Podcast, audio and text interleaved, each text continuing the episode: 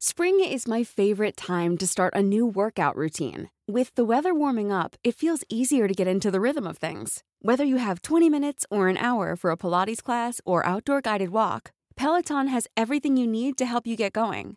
Get a head start on summer with Peloton at onepeloton.com. Te lo cuento, te lo cuento. Tu dosis diaria de noticias. Muy buenos días, comienza tu semana con tu dosis diaria de noticias, así que vámonos con las notas.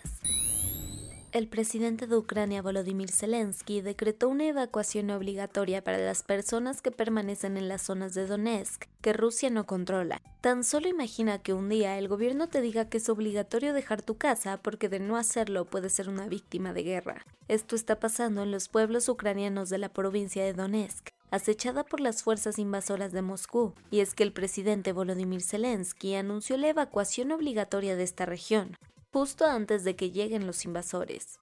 Y justamente en Donetsk, una cárcel operada por Rusia fue bombardeada, dejando atroces imágenes en las que se ven a decenas de prisioneros ucranianos calcinados por el ataque. La culpa y responsabilidad de este crimen de guerra no la quiere asumir ni Moscú ni Kiev, ya que ambos aseguran que el autor de este atentado fue su contraparte, y es que mientras Zelensky dijo que los soldados de Putin lo hicieron deliberadamente, el Ministerio de Defensa ruso se lavó las manos diciendo que los ucranianos usaron un misil tipo HIMARS de fabricación estadounidense para tumbar esta instalación. Mientras tanto en Moscú, quien está muy orgulloso de su invasión es Vladimir Putin, que se paró en los festejos del Día de la Armada en San Petersburgo para hablar de lo fuerte que es y anunciar nuevas red flags a Occidente. Resulta que el presidente dijo que vienen en camino nuevos misiles de crucero hipersónico Zircon, que según él superan hasta nueve veces la velocidad del sonido y estarán listos para atormentar a sus enemigos navales.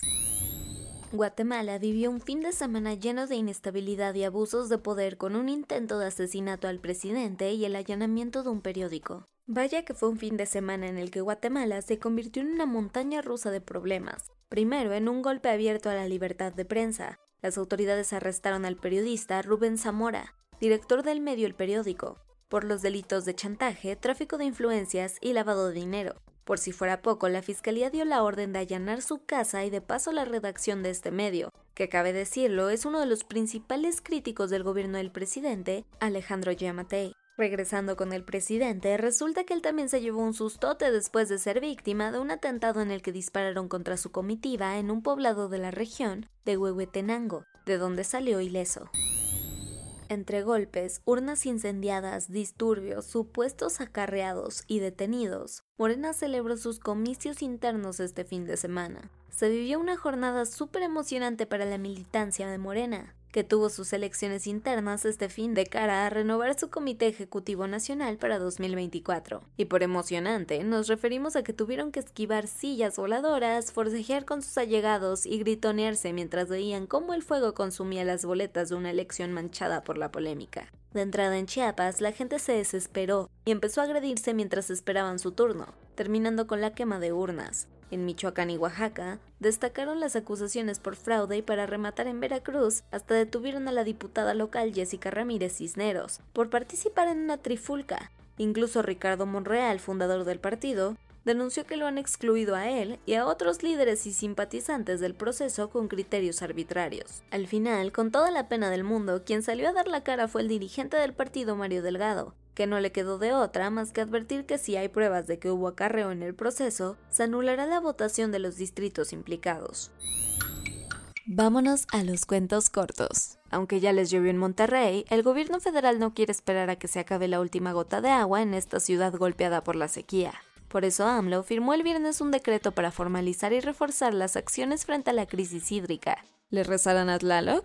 No realmente, la idea del presidente es abastecer a la capital neoleonesa de infraestructura nueva por unos 8 o 10 años e incluso facultar a la Conagua para que disponga de las concesiones de agua que tienen las empresas privadas.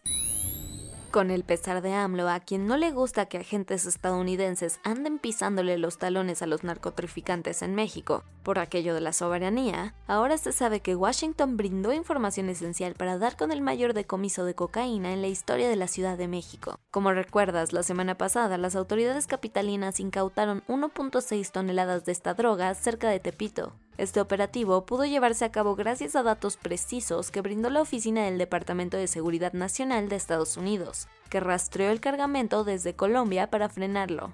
Eso sí, ayudó con pura info y cero hombres en el terreno. La papa geopolítica se estaba quemando de cara a la visita que Nancy Pelosi anunció a Taiwán. Y es que, como sabes, el horno diplomático entre Estados Unidos y China no está para bollos, mucho menos si hablamos de la isla que históricamente ha sido reclamada por Pekín, pese a que Washington defiende su autonomía. Aún así, la presidenta de la Cámara de Representantes tenía preparada una gira por Asia que incluía la polémica parada en Taipei, misma que de último momento desapareció de su itinerario. Y no es para menos, pues China hasta coqueteó con la idea de derribar el avión de Pelosi si paraban en Taiwán. Las tormentas que azotaron la semana pasada el estado de Kentucky en Estados Unidos provocaron inundaciones que cobraron la vida de al menos 26 personas, incluyendo cuatro menores que pertenecían a la misma familia. Esta tragedia tuvo lugar en la región de los Apalaches, una de las más marginadas al oeste del estado, donde el gobernador Andy Beshear advirtió que puede haber más víctimas, y no es para menos, pues el agua ha cubierto por completo a decenas de casas, por lo que desde el jueves está desplegada la Guardia Nacional de Kentucky, Tennessee y West Virginia que han tratado de ayudar a miles de personas. De por sí este país no se destaca por proteger o visibilizar a las personas con discapacidad, pero detrás de esta desigualdad también hay mucha precariedad laboral para quienes deciden dedicar su vida a los cuidados y atención de este sector vulnerado, Resulta que las y los profesionistas en educación especial y rehabilitación física se encuentran en el top 10 de carreras peor pagadas, elaborado por el Instituto Mexicano para la Competitividad. Para que te des una idea, en promedio estos trabajos ganan apenas 9.468 pesos mensuales. Esta base de datos puedes encontrarla en la plataforma Compara Carreras 2022, creada por el instituto tenemos que despedirnos de una de las más grandes estrellas que el baloncesto profesional nos regaló en la historia. Hablamos de Bill Russell, que falleció a la edad de 88 años, dejando un legado en el que encestó campeonatos como nunca se había visto en el deporte de la época, aunado a una lucha por los derechos civiles de la comunidad afroamericana, que hasta hoy es respetada. En sus vitrinas siempre brillará la medalla de oro olímpica que ganó con Estados Unidos en 1956, y los 13 años siguientes en los que llevó a los Boston Celtics a la gloria, con 11 campeonatos de la NBA. Y esto fue todo por el día de hoy. Yo soy Ceci Centella y nos escuchamos mañana para tu dosis diaria de noticias. Bye. Hey folks, I'm Mark Marin from the WTF podcast and this episode is brought to you by Kleenex Ultra Soft Tissues your ally to help tackle your allergy symptoms this season. I love the change of seasons, but nobody loves pollen and all those other things floating in the air that make you sneeze during this nice weather. Kleenex Ultra Soft tissues are hypoallergenic and allergist approved. So fight back against watery eyes and runny noses without worrying about irritating your skin. For this allergy season, grab Kleenex and face allergies head on.